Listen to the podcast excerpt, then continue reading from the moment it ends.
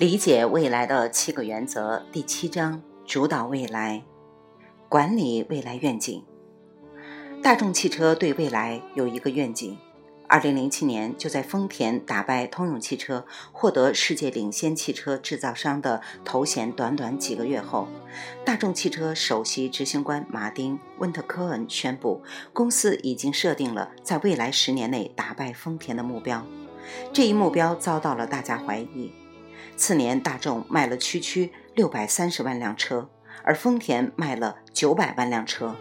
然而，到了二零零九年第一季度，在全球经济衰退最糟糕的几个月中，这家德国公司大幅提高了在全球市场中的份额，并在当年年底超越通用汽车和丰田，成为世界领先的汽车制造商，比原定目标提前了八年。大众汽车非常谨慎地勾勒出未来愿景。那通用汽车公司的未来愿景是什么？至今还很难说。不管当年的经济状况如何，作为一名主管，你是否正在管理员工的未来愿景？有些人尽管还在你的公司工作，却在通过网络或电话寻找下家。为什么呢？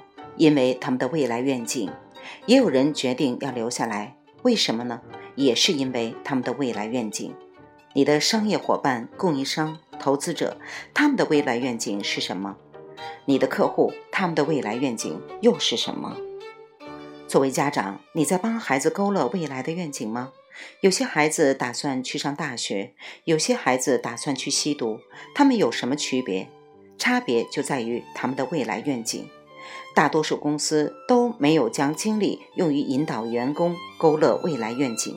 这意味着他们也没有花费精力帮助员工掌握自己的未来，于是用所有的战略规划、情景规划等系统化的方法来设计预期的未来，往往也达不到目标。在这个变化加速的世界里，他们的目标通常要落空，因为他们没有明确的帮员工勾勒未来愿景。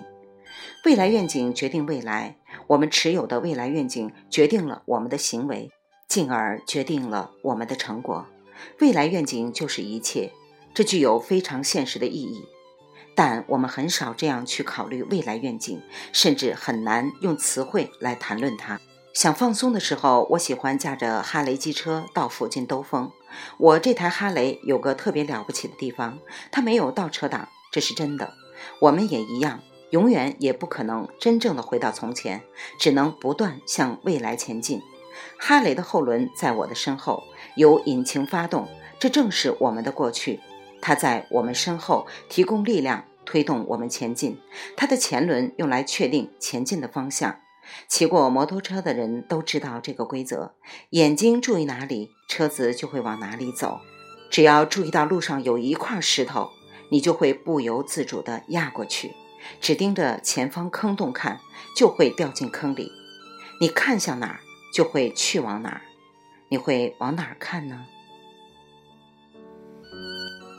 未完待续，来自清音儿语子清分享，欢迎订阅收听。